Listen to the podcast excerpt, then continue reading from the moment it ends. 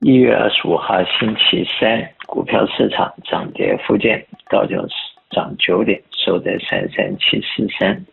盘中一度掉了三四百点，尾盘拉起来，最后道琼斯还是正正九点。SPY 跌零点七三，收在四零一六，仍然保持在四千点之上，盘中一度也跌了六七十点，最后只跌了零点七，跌幅是零点零二 percent。纳斯达克跌二十点，收在一一三一三，跌零点一八 percent，分别涨了零点零三，跌零点零二，和跌零点一八。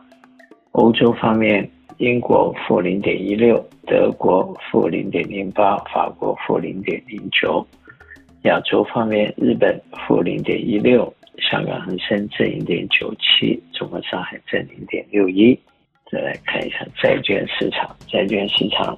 以美国来说，十年的债券目前是在三点四四，加拿大二点八零，巴西十三点一，墨西哥八点六三。德国二点一四，法国二点六九，荷兰二点四零，瑞士一点一三，日本零点四五，纽西兰四点零三，新加坡二点七五，南韩三点二六，印度七点三五。美国的短期债券三个月的四点六一，六个月四点七九，十二个月四点六一。两年四点一二，五年三点五三，十年三点四四，三十年三点六九，长期债券还是比短期的债券的利息低，倒挂的现象大约像 gap 有一个 percent 到一点二 percent，非常严重，代表经济有衰退的可能性。Commodity 方面来看，西德州有八十点三六，布兰特有八十六点一五。Natural gas 跌到两块九毛，黄金上升到一千九百六十五块，小麦七百四十块，黄金到一九六五，呃，相对的美元的指数跌到了一百零一点六，美元指数曾经去过一百一十五，现在已经下滑了十三个 percent 左右，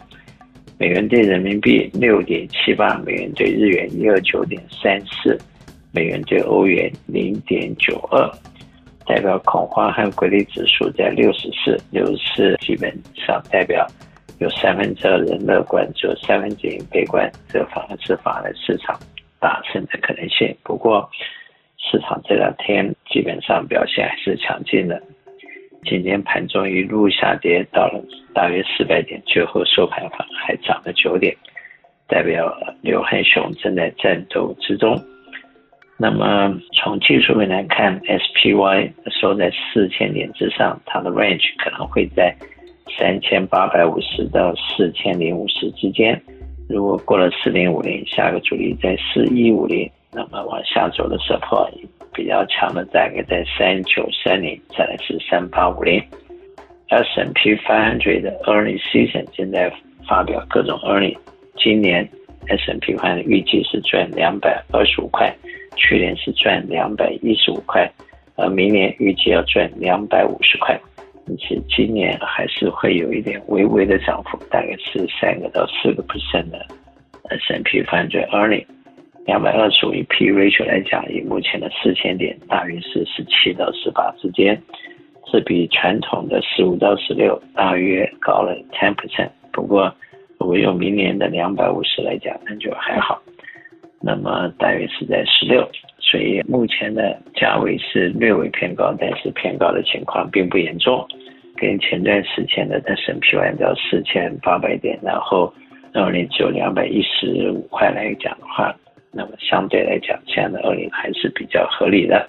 投资人在目前还是采取平常心，要做一个比较 fully diversified portfolio，在面对不同的风险和不同的状况之下，还是要以保住你的本为原则。如何在保住你的本的情况之下，利用高利息的时候锁进比较好的 program 啊，能够赚取安全又高的利率，是目前投资的一个重要的策略。这里面包括一些政府的债券、公司的债券。或者是一些 ETF，或者是 bond 以及一些 index annuity 或是一些 fixed annuity 的固定利息的 program 啊，还有一些 preferred stock，还有一些 muni，还有一些 tips 或者是一些这个提报，呃，他们的利息短期和长期都能够提供不错的固定回收。我是肖云祥，电话七三九八八三八八八，谢谢。